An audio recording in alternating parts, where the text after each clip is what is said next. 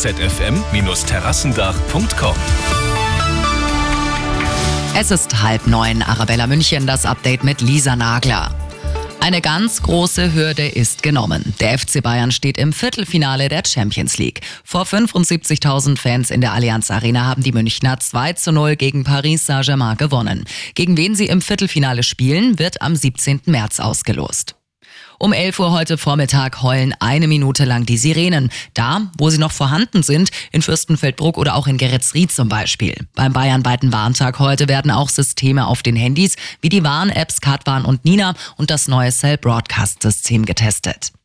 Der Blick in die Ukraine. Nach großflächigen russischen Raketenangriffen ist das ukrainische Atomkraftwerk Saporischja von der regulären Stromversorgung abgeschnitten, teilt der Betreiber mit. Stromausfälle hat es in Kiew, Odessa oder auch Kharkiv gegeben.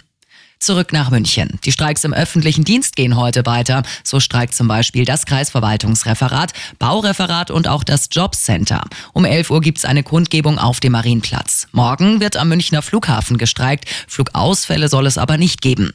Und noch die gute München Nachricht. Der Kulturlieferdienst ist wieder bei uns in der Stadt unterwegs. Neun Konzerte gibt's von morgen an bis Ende März auf autofreien Straßen, zum Beispiel in Sendling, Untergiesing, Neuhausen oder auch Thalkirchen. Immer gut informiert, mehr Nachrichten für München und die Region wieder um neun. Und jetzt der zuverlässige Verkehrsservice mit dem Morgenhuber.